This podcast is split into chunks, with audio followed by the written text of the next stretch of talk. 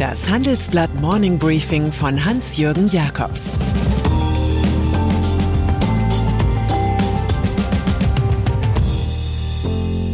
Guten Morgen allerseits.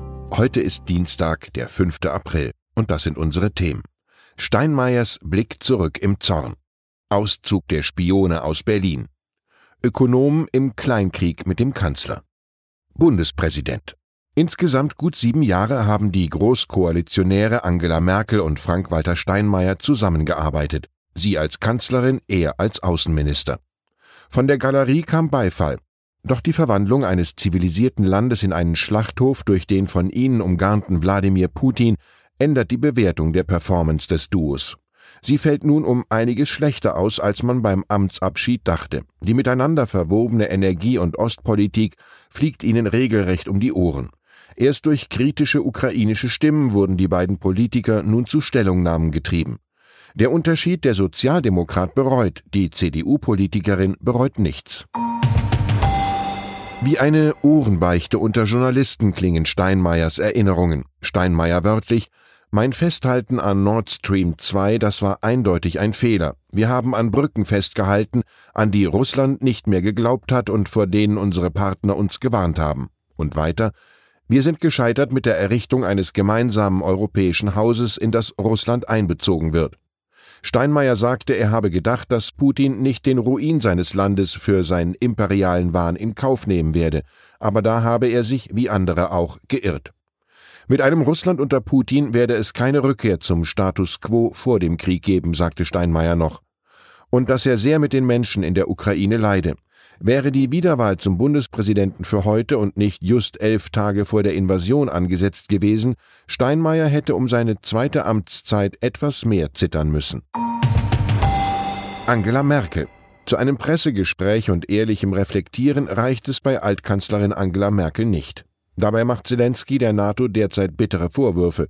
2008 habe die Allianz die Aufnahme der Ukraine aufgrund der absurden Angst einiger Politiker vor Russland verhindert. Das Ergebnis sei nun in Butscha zu sehen. Auf die Anwürfe ließ Merkel lediglich eine Sprecherin antworten. Im Jargon der Ablehnung eines Schadensantrags durch die Versicherung wurde mitgeteilt, Bundeskanzlerin AD Dr. Angela Merkel steht zu ihren Entscheidungen im Zusammenhang mit dem NATO-Gipfel 2008 in Bukarest. Angesichts der Gräueltaten fänden alle Anstrengungen, der Barbarei und dem Krieg Russlands gegen die Ukraine ein Ende zu bereiten, die volle Unterstützung der Bundeskanzlerin AD. Auf diese volle Unterstützung werden die Eingeschlossenen von Mariupol gewartet haben. Sanktionen. Da haben die neuen Sanktionen, die die EU-Kommission nach unseren Informationen vorbereitet, schon eine ganz andere Wirkung. Diskutiert wird ein europaweiter Einfuhrstopp für russische Steinkohle. Die ewige Niet-Fraktion der deutschen Regierung und Industrie wäre aufgebrochen. Am morgigen Mittwoch schon könnte die EU-Kommission mit dem Kohlekompromiss aufwarten. Deutschland wollte die Lieferungen des schwarzen Golds ohnehin bis Sommer auslaufen lassen. Geschockt von den Butcher-Bildern kündigt Frankreich an, Kohle- und Öllieferungen aus Russland ganz zu kappen. Und sogar das vom Russengas sehr abhängige Italien will Sanktionsbeschlüsse nicht blockieren. Wir erinnern uns an einen kämpferischen Satz. Wo Recht zu Unrecht wird, wird Widerstand zur Pflicht. Die Grünen. Es sind erneut die beiden vorherigen grünen Chefs, die in diesem durchwachsenen Kabinett Profil zeigen. Bundesaußenministerin Annalena Baerbock zögert nicht lange und weist 40 russische Diplomaten aus. Umzug in spätestens fünf Tagen bitte. Die Russen werden zu unerwünschten Personen erklärt, da sie im Verdacht stehen, als Spione besser zu sein als in der offiziellen Rolle von Diplomaten. Die Botschaftsmitarbeiter hätten in Deutschland jeden Tag gegen unsere Freiheit und gegen den Zusammenhalt unserer Gesellschaft gearbeitet, glaubt Baerbock. Die russische Botschaft dementiert und verweist auf eine weitere Verschlechterung der deutsch-russischen Beziehungen. Enteignungen. Robert Habeck wird in der Presse bereits Kriegswirtschaftsminister genannt. Nun räumt er gegenüber Putins Schurkenstaat ein heiliges Gut der Marktwirtschaft ab, das Privateigentum.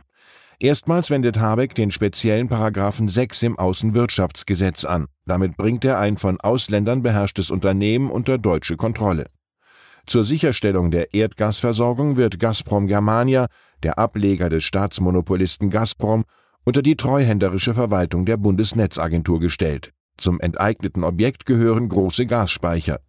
Mit der waghalsigen Aktion kommt der Minister einer von den Russen betriebenen Liquidierung zuvor.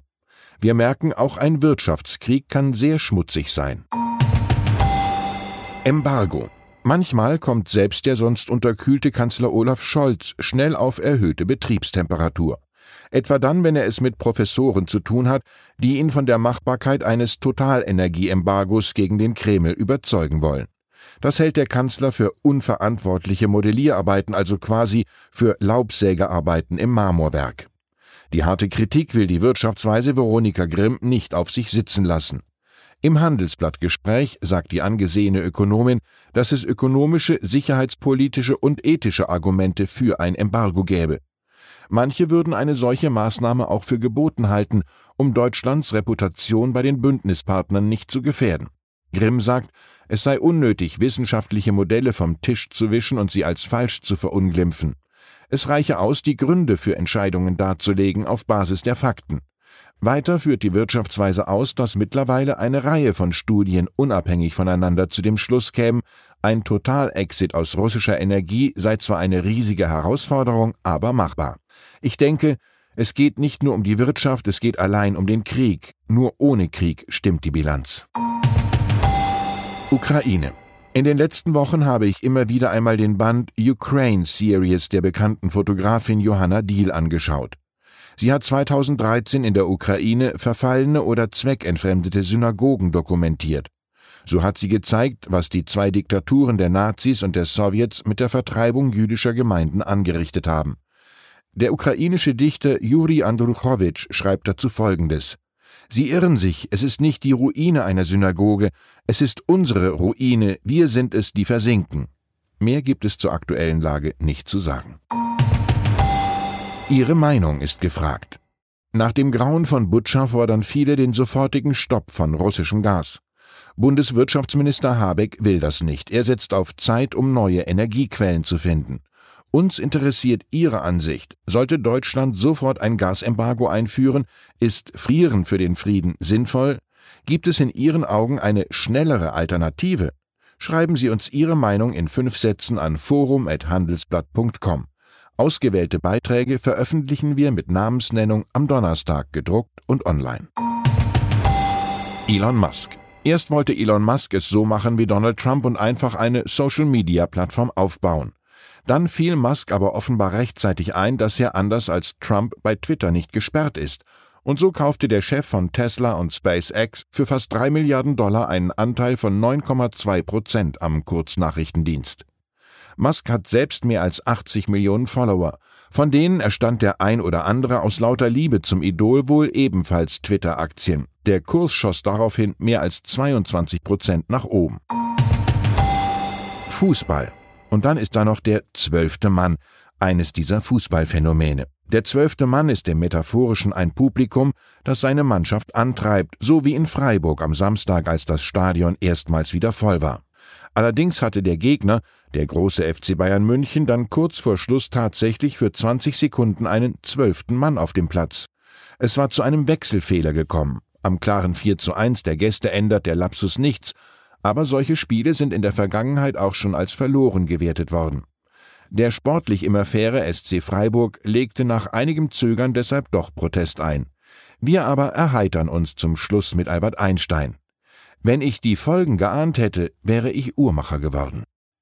Ich wünsche Ihnen einen schwungvollen Tag ohne Wechsel, Stock und sonstige Fehler. Es grüßt Sie herzlich Ihr Hans-Jürgen Jakobs. Zur aktuellen Lage in der Ukraine. Deutschland hat bereits zahlreiche Waffen an die Ukraine geliefert, doch CSU-Chef Söder, Wirtschaftsminister Habeck und Kiews Botschafter Meinig fordern mehr Tempo. Weitere Nachrichten finden Sie fortlaufend auf handelsblatt.com-ukraine. Sie hörten das Handelsblatt Morning Briefing von Hans-Jürgen Jakobs, gesprochen von Peter Hofmann.